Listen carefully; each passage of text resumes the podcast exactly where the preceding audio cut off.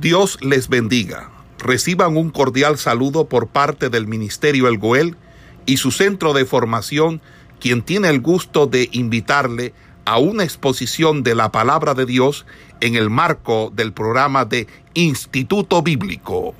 Bueno, como veníamos hablando eh, la clase pasada eh, con respecto al libro de los Salmos, este libro maneja un trasfondo histórico que es muy importante, ya que en él se plasman muchas de las historias o relatos que nosotros podemos encontrar en la palabra.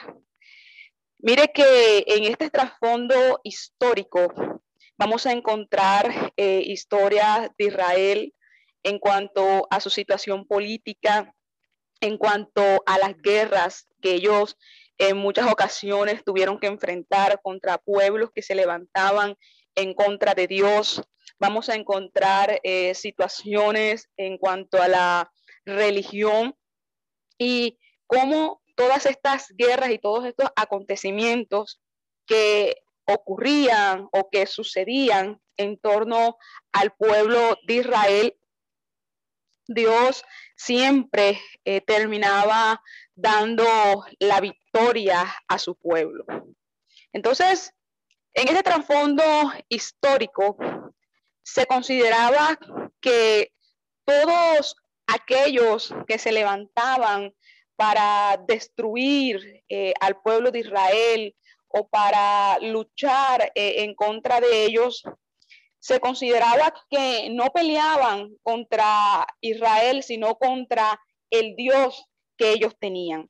Entonces, si usted analiza muchos de los salmos que nosotros podemos leer, están allí, describen muchas de esas batallas, muchas de esas circunstancias en donde Dios le dio la victoria a su pueblo y muestra cómo Dios peleaba a favor de ellos. Y podemos decir que hoy en nuestros tiempos Dios también pelea por nosotros, nosotros somos sus hijos y todo aquel que se levanta en contra de nosotros eh, para hacernos mal, eh, para hacer cualquier cosa, no se está metiendo con nosotros directamente, se está metiendo con el Dios al cual nosotros servimos.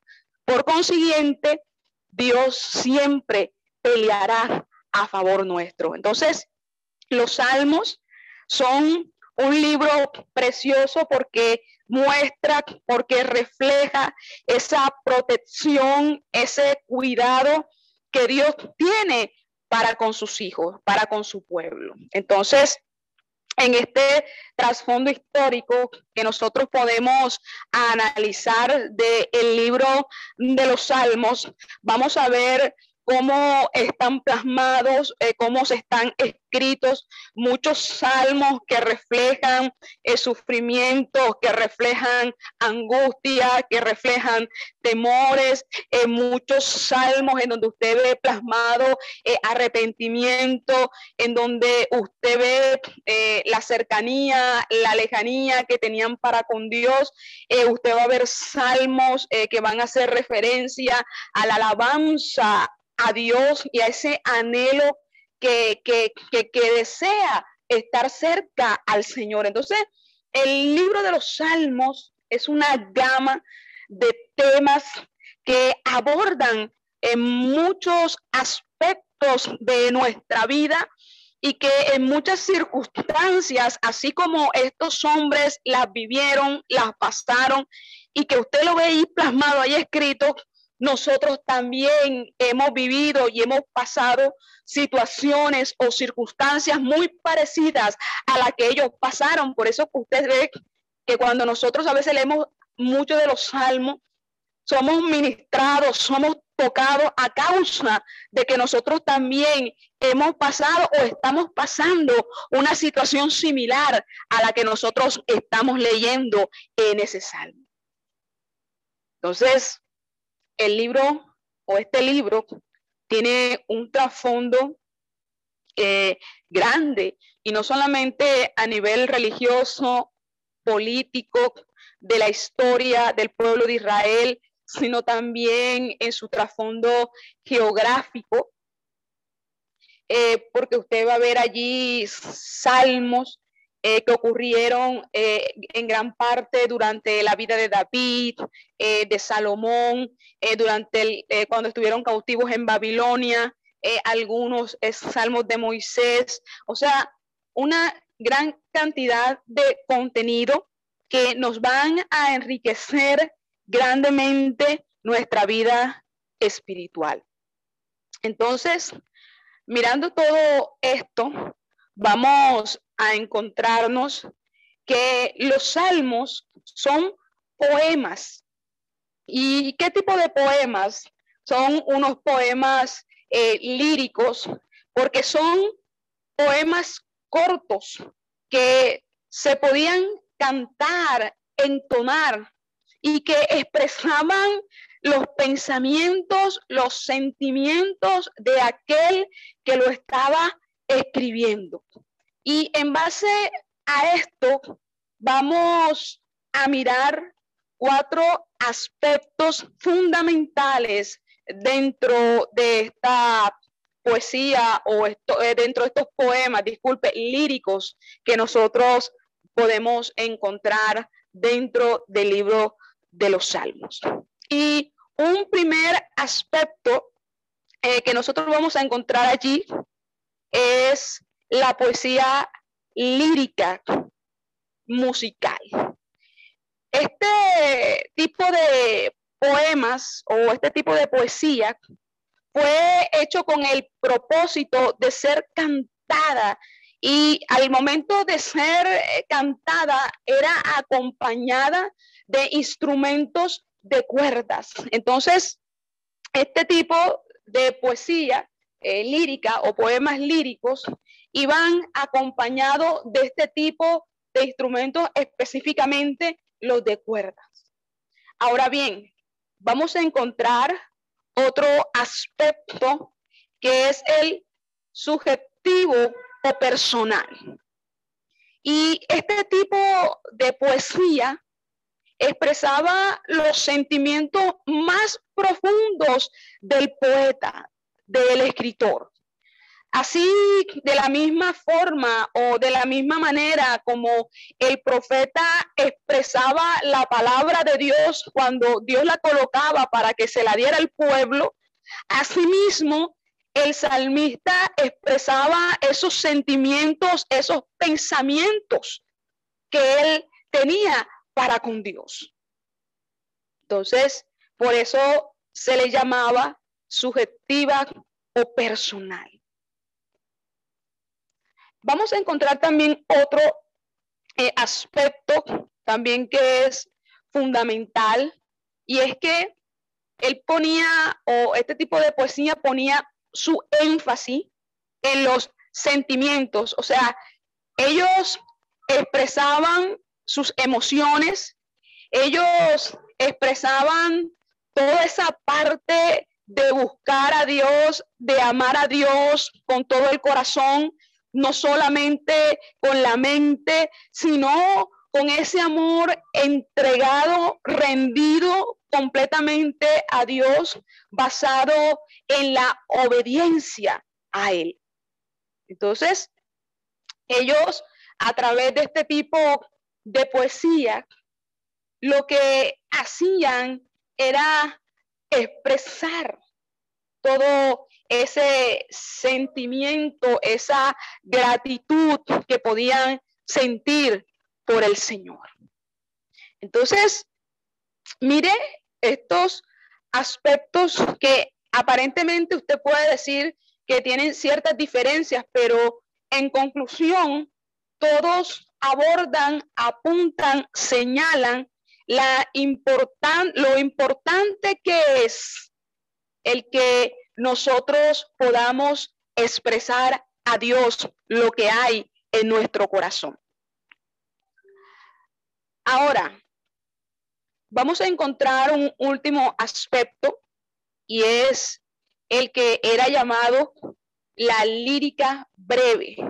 Y este tipo de poesía eh, lo que hacía era hacer una prolongación de las emociones en donde ellos plasmaban salmos con contenidos breves, precisos, concisos, conforme a la situación que ellos estaban pasando.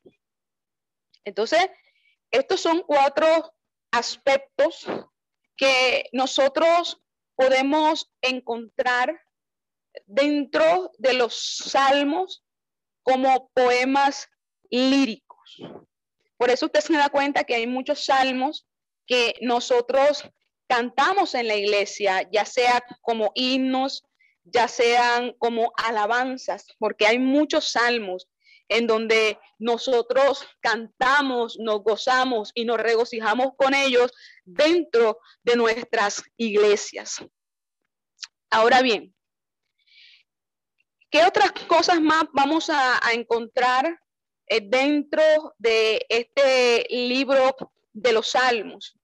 Aparte de esa poesía lírica, nos vamos a encontrar que el libro de los salmos maneja muchas o varias eh, figuras o, eh, digamos, imágenes que nos hacen alusión o que tienen un significado al usarlas. Mire esto. Nosotros en el libro de los Salmos vamos a encontrar varios tipos de figuras como son. Mire bien. Vamos a encontrar pues las que son más usadas, porque usted sabe que hay muchas figuras literarias y que la Biblia, no solamente en el libro de los Salmos, sino en toda la Biblia, hay muchos pasajes que manejan las figuras literarias dentro de ellos. Por ejemplo, en los salmos vamos a encontrar una figura que se llama el símil, que es una figura que hace una comparación de algo, por lo menos. Vamos a colocar eh, un ejemplo, el Salmo 1, eh, el versículo 3, cuando eh, dice, será como árbol plantado. Entonces, la palabra que se utiliza como un símil, como una comparación, sería la palabra como. Como. O sea, eso es un símil, una comparación. Y en este caso, cuando nosotros estamos leyendo este salmo, usted se va a encontrar con esta palabra, ¿Cómo? ¿Cómo? Hablando de una comparación, cuando usted compara algo. Ahora bien, también nos vamos a encontrar con otra figura que también es muy usada dentro de este libro de los Salmos, como es la metáfora. Escuche bien, como es la metáfora. La metáfora hace también una comparación pero en ella no se usa la palabra como, como una imagen o como un enlace. Entonces, cuando usted se lee, eh, por ejemplo, en los Salmos, el capítulo 23, usted ve que allí se dice algo como Jehová es mi pastor. Usted allí está haciendo una comparación, pero a diferencia del símil, usted ve que ahí no se utiliza la palabra como, sino que solamente se hace una comparación diciendo que Jehová es nuestro.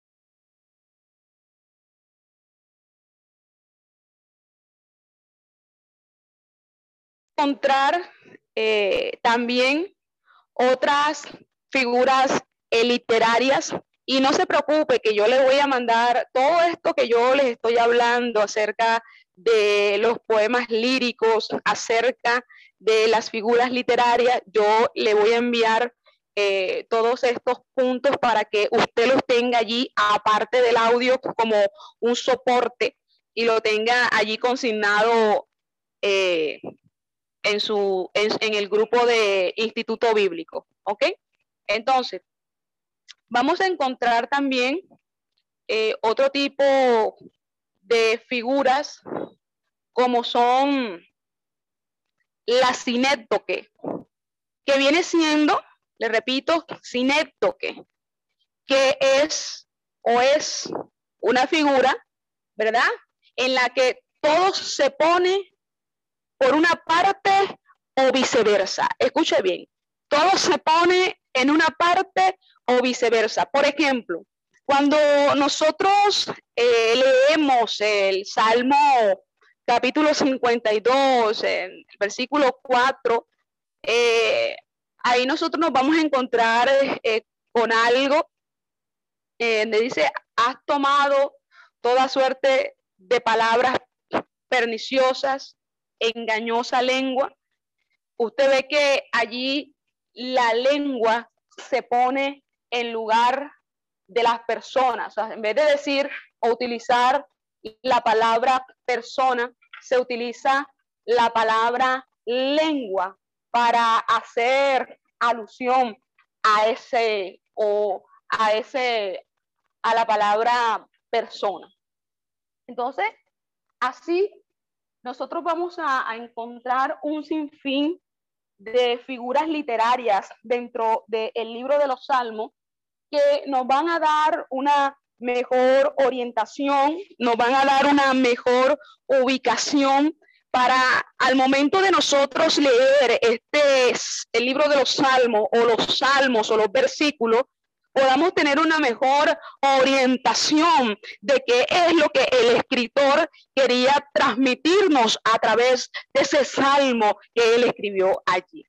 Y no solamente la cineto, que vamos a encontrar alegorías, vamos a encontrar eh, personificaciones, vamos eh, a encontrar hipérboles, vamos a encontrar metonimias, eh, vamos a encontrar antropomorfismo y muchas figuras, muchas figuras en una gran variedad dentro de este libro de los salmos. Entonces, este libro es en gran manera enriquecedor eh, para nosotros.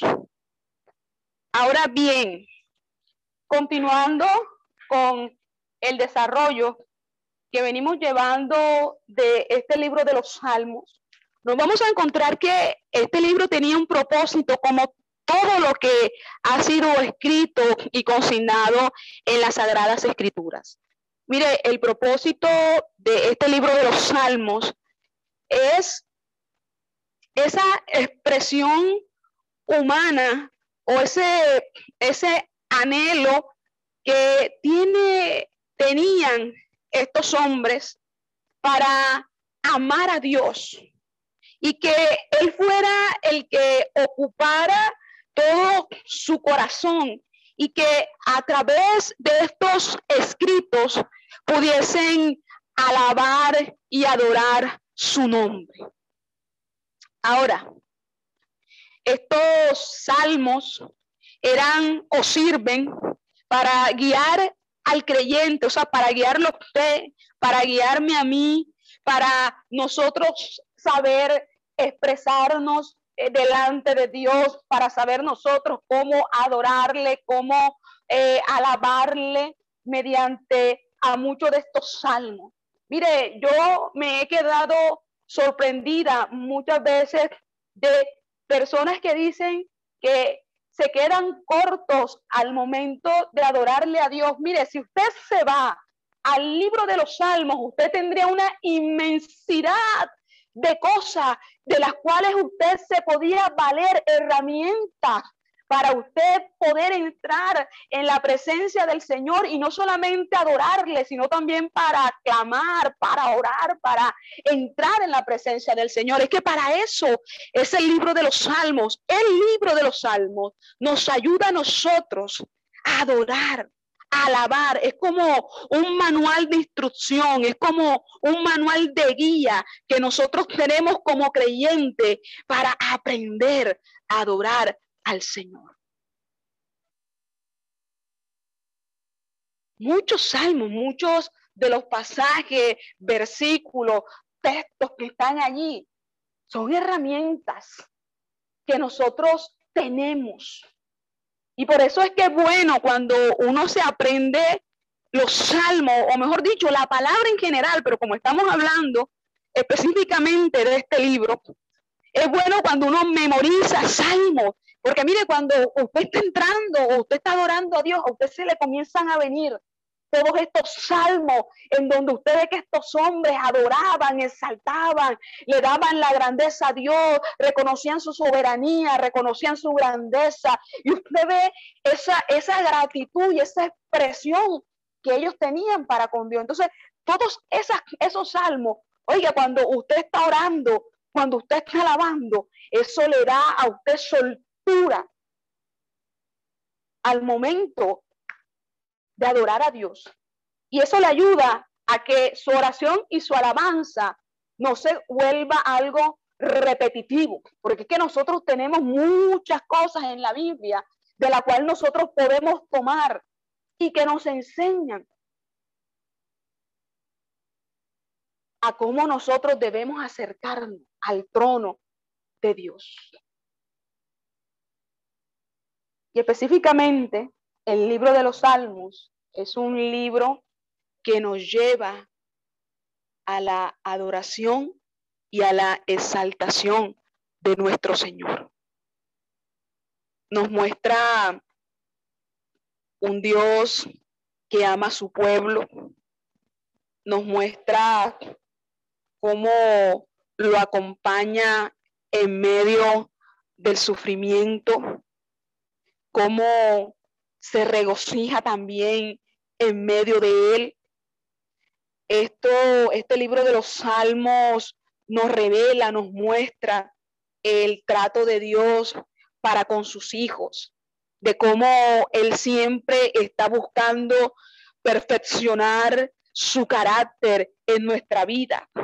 Nos muestra cómo nosotros debemos adorarle a Él en medio de las dificultades nos muestra eh, en muchos casos, muchos salmos nos muestra el desánimo, nos muestra el temor, nos muestra la frustración. O sea, el libro de los salmos es inmensamente grande y extenso con respecto a la temática que ellos manejan.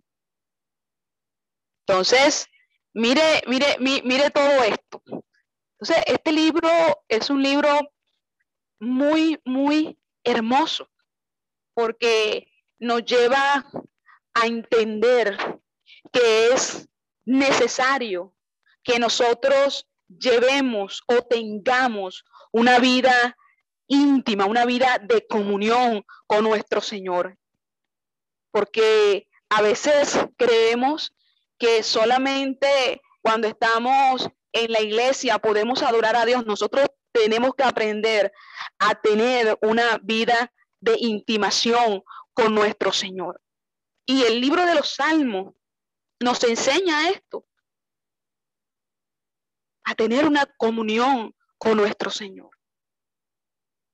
Hay personas que solamente alaban a Dios cuando van a la iglesia, pero cuando están en sus casas o cuando están en, en otros lugares no adoran a Dios y nosotros siempre debemos de tener un espacio, un momento en el cual nosotros podamos estar a solas con Dios, donde nadie nos moleste, donde nadie nos interrumpa, un momento exclusivo entre Dios y nosotros.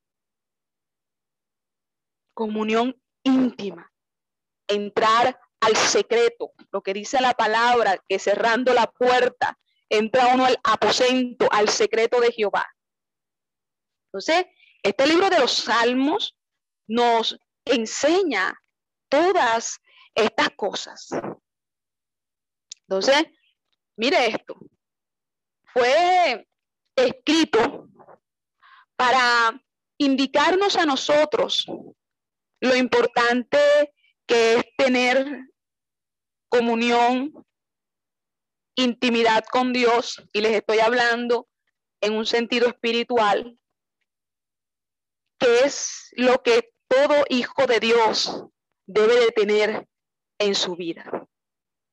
Este libro de los Salmos nos muestra cómo Dios habla en medio de nuestras oraciones, cómo Dios nos trata, cómo Dios nos encamina para que nosotros vayamos abriendo por completo nuestro corazón a Dios, porque es que nuestro canal, nuestro vínculo para hablar con Dios es a través de la oración.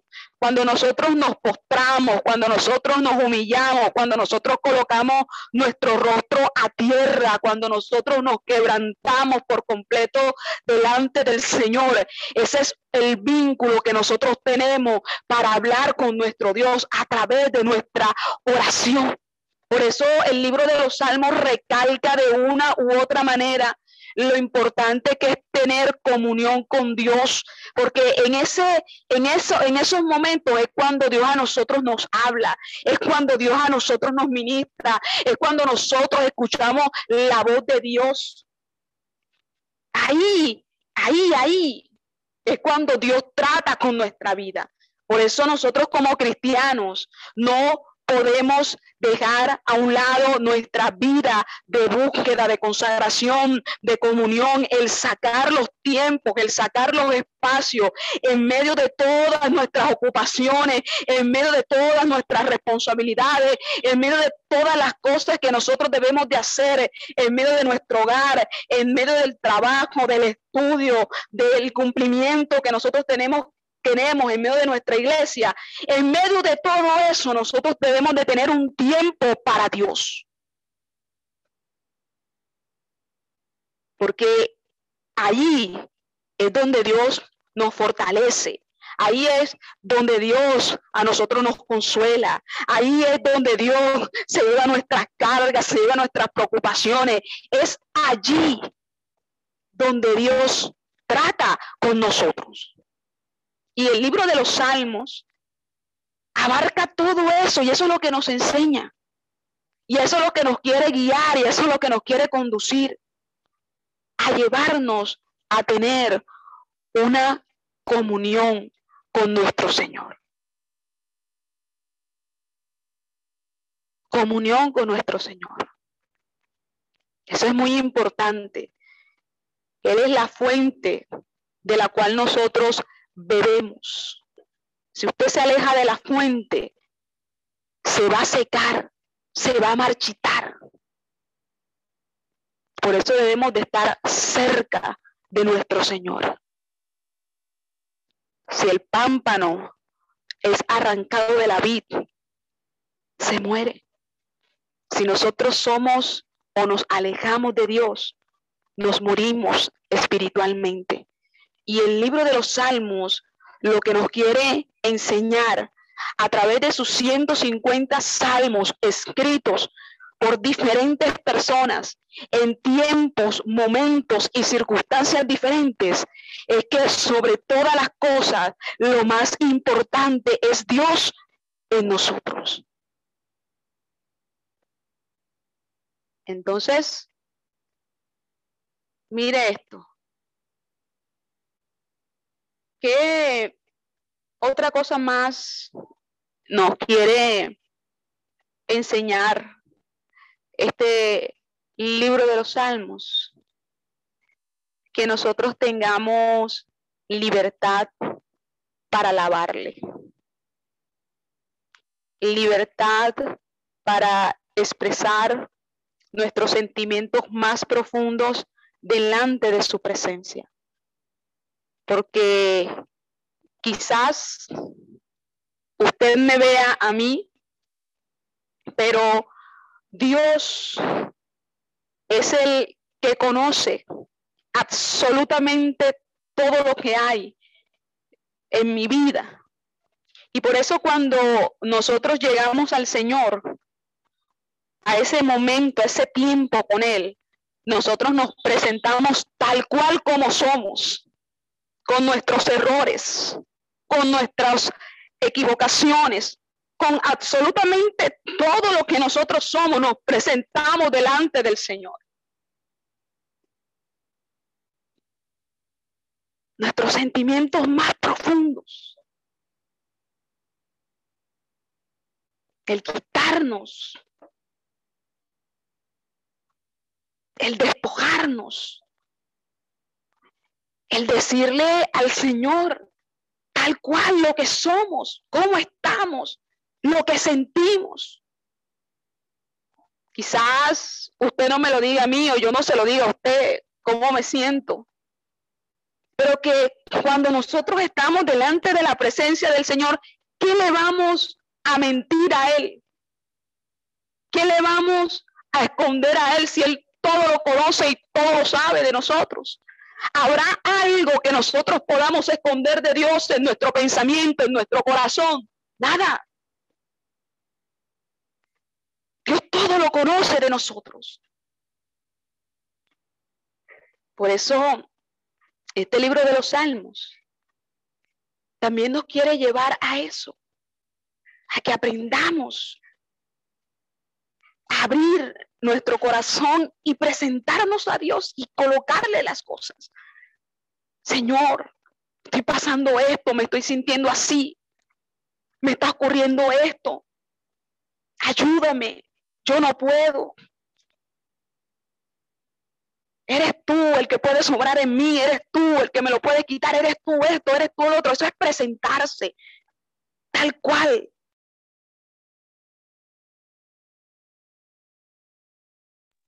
Y eso es algo que el libro de los Salmos nos quiere enseñar.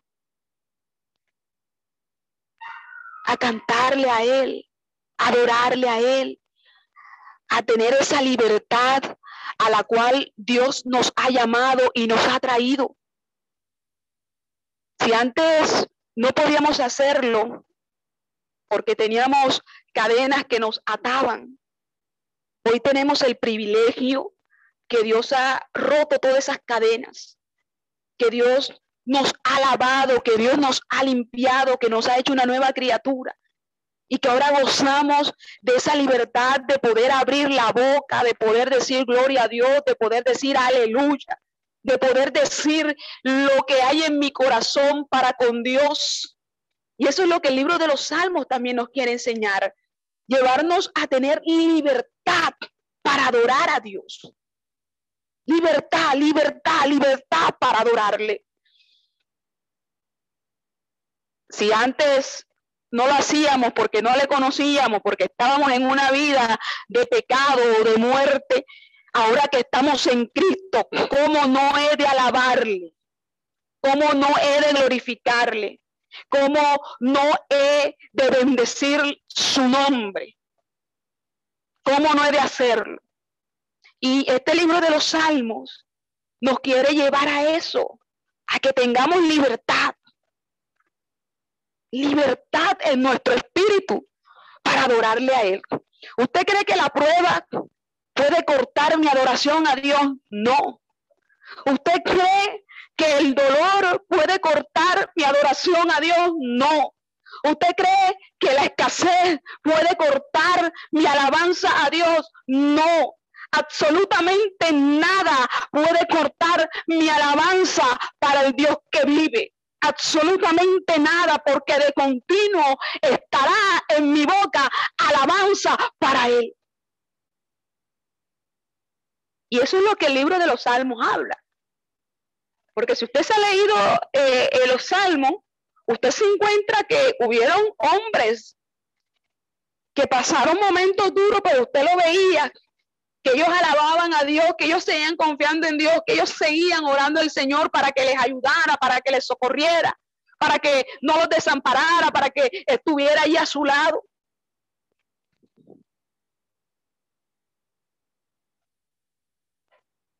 Y eso es algo muy importante, mis amados hermanos.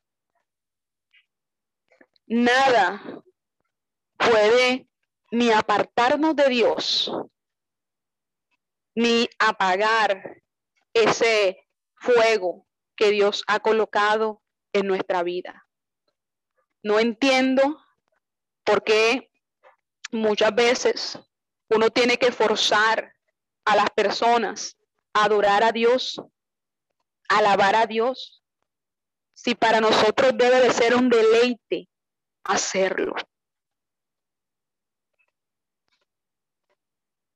Quien verdaderamente ha entendido eso, usted ve que sin necesidad de que nadie diga nada, él está adorando el nombre de su Señor.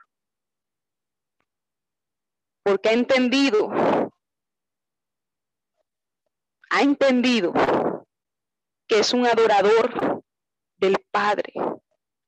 Ha entendido que ha sido creado, llamado para la alabanza de su nombre.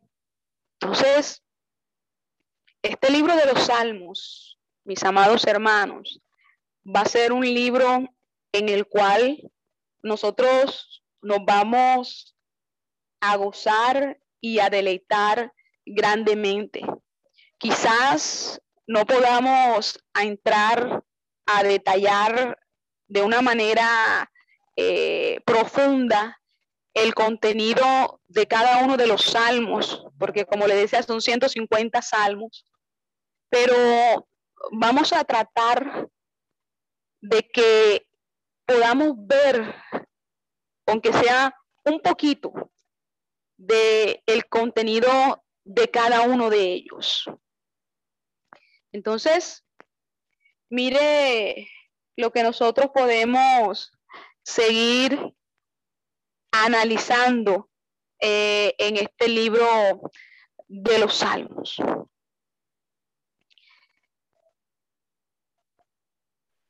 Vamos a continuar eh, hablando un poco eh, de otras cosas más que nosotros vamos a encontrar o que encontramos en el libro de los salmos. Mire eh, lo que podemos eh, analizar en lo siguiente.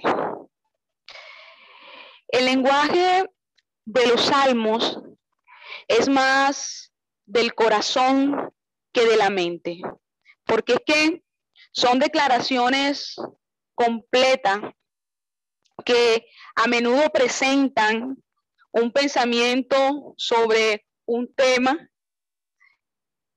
y que los salmos tienen una variedad de presentaciones. Como los cinco libros que nosotros encontramos en la Biblia, que son los llamados eh, Pentateucos, en donde usted ve que va a encontrar todo con referencia eh, a Dios y al pueblo de Israel, los salmos se llaman, o se puede decir, que también abordan todo ese trato o todo lo referente a Dios y a su pueblo. Porque es que, mire, los salmos contribuyen a muchas respuestas que Dios dio. De hecho, usted se va a encontrar eh, salmos en donde están invocando o donde le están pidiendo a Dios que obre, que actúe en una situación específica. Entonces, este libro de los salmos, usted va a ver allí en muchas oraciones o a menudo muchas expresiones en donde oraban en medio de una necesidad o en medio de una angustia abrumadora tremenda y cómo Dios respondía a esas oraciones y a esas peticiones que le hacían a él.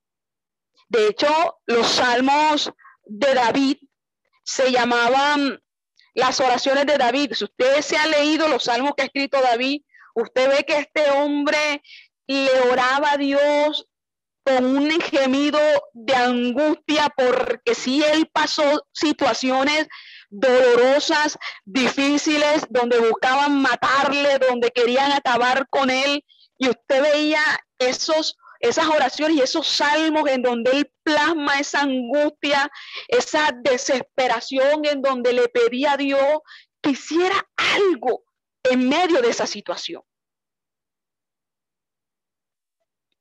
Oraciones en donde usted veía que él se derramaba por completo delante de Dios. Entonces, mire todas estas cosas. Nosotros la vamos a encontrar en, este libro de los Salmos. Entonces, otra cosita allí, este, que nosotros también vamos a encontrar en este libro y con eso pues vamos a, eh, a concluir y continuamos el próximo eh, sábado es lo siguiente. Que este libro